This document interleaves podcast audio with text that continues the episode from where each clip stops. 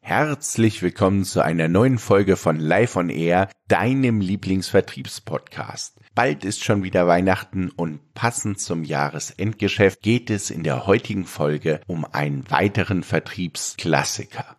Es geht um das Märchen vom günstigen Preis, der uns reichlich Kunden bescheren würde, wenn wir denn nur unsere Produkte noch günstiger anbieten könnten. Ist das denn wirklich so?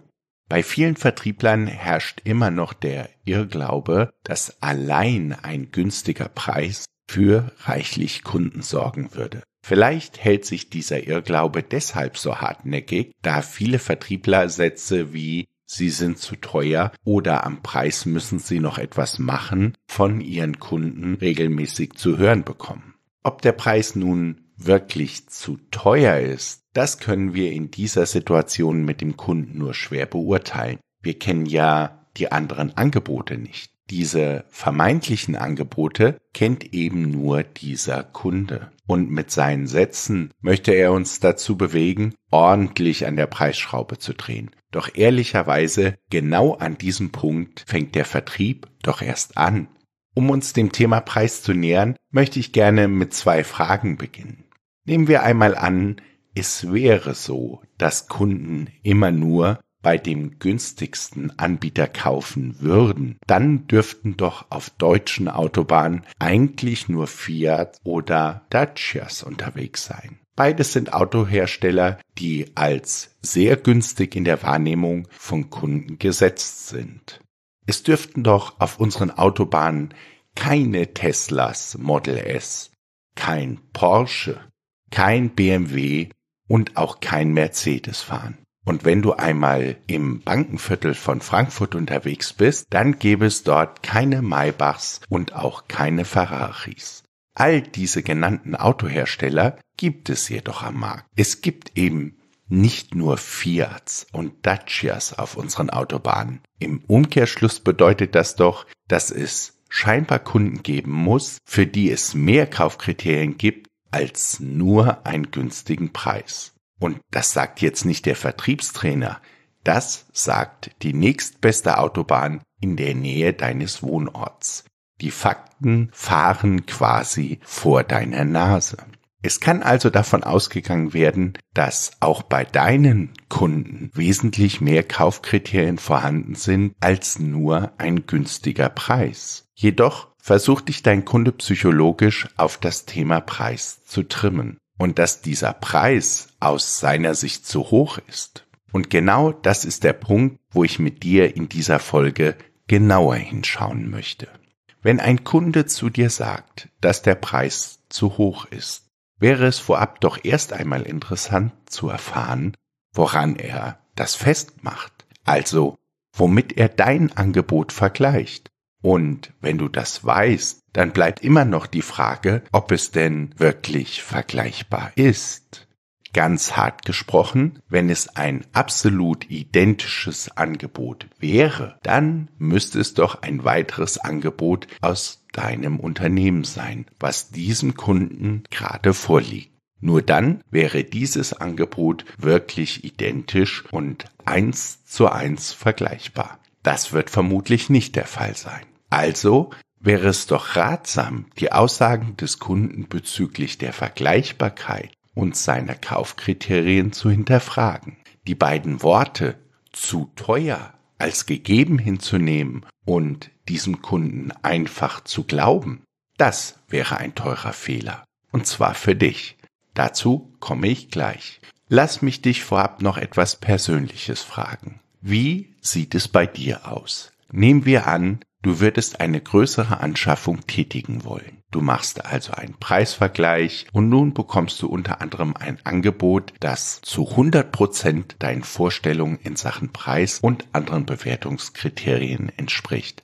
Hand aufs Herz. Würdest du dann noch mit den anderen Anbietern lange Zeit verschwenden, um zu schauen, ob du es vermutlich noch günstiger bekommst? Die meisten von uns würden doch dieses super duper Angebot annehmen und wären glücklich. Ob das schlau ist, das ist eine ganz andere Frage. Was ich dir damit einfach sagen möchte, wenn alles bei einem Angebot passt, dann rede ich doch für gewöhnlich nicht noch mit zig anderen Anbietern, sondern ich nehme das super-duper Angebot und freue mich.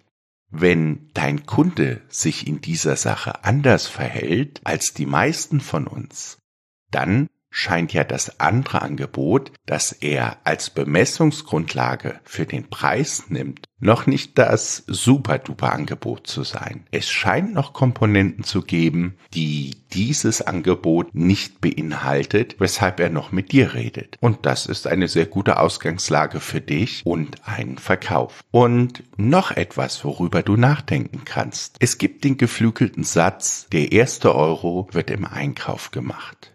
Bedeutet, umso günstiger ein Kunde seine Ressourcen einkaufen kann, umso mehr Gewinn hat er am Ende des Jahres. Im Umkehrschluss bedeutet das, jeden Euro, den du diesem Kunden leichtfertig schenkst, ist ein Griff in dein Portemonnaie. Im ersten Step verdient dein Chef zwar weniger, im zweiten Step du aber auch. Wenn du über das Jahr einer Vielzahl von Kunden leichtfertig großzügige Preisnachlässe gewährst, dann summiert sich das und am Ende des Jahres fehlt dir eine Summe X, um dein Jahresziel zu erreichen. Zusätzlich brauchst du rechnerisch also mehr Kunden, um deine gewährten Rabatte zu kompensieren. Du machst dir also wissentlich mehr Arbeit. Und das alles nur, weil du Kundenaussagen nicht hinterfragst und du deine Preise nicht verteidigst und als Folge weniger verdienst, mehr arbeitest und dadurch weniger Zeit mit deiner Familie oder deinen Freunden verbringst. Lass uns diese Erkenntnisse zusammenfassen.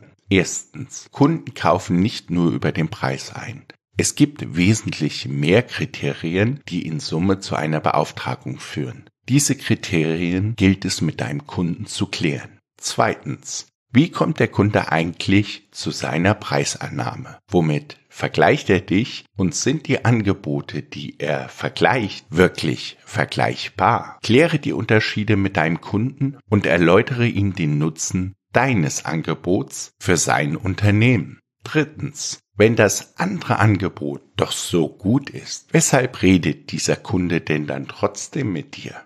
Es muss Komponenten in deinem Angebot geben, die genau für diesen Kunden reizvoll sind. Und diese Komponenten haben natürlich einen Preis. Und hier fängt das Verkaufen an. Erläutere deinem Kunden, weshalb du ihm gerade in Sachen Preis und Nutzen für sein Unternehmen das beste Angebot bietest. Und der vierte und letzte Punkt der dir immer bewusst sein sollte, ist, jeden Euro, den du verschenkst, ist ein Griff in dein Portemonnaie und führt dazu, dass du am Ende des Jahres weniger verdienst oder noch mehr Kunden gewinnen musst, um deine großzügigen Rabatte zu kompensieren. Du machst dir also wissentlich mehr Arbeit, als du eigentlich müsstest, verdienst im schlechtesten Falle weniger und hast weniger Freizeit. Und alles nur, weil du Dinge einfach geglaubt und deinen Preis nicht verteidigt hast. An diesem Punkt möchte ich auch schon zum Ende kommen. Wenn du mehr zu diesen Themen erfahren möchtest, dann komme gerne in mein nächstes Online-Verkaufstraining im neuen Jahr. Ich wünsche dir jetzt ein erfolgreiches Jahresendgeschäft und eine besinnliche Weihnachtszeit. Komme gut in das neue Jahr 2022 und ich freue mich, dich in der neuen Folge oder im Training wieder mit dabei zu haben. Mach's gut, bis bald hier bei Live on Air. Wenn dir gefallen hat, was du gehört hast, dann abonniere unseren Podcast. Ich freue mich über jeden neuen Zuhörer.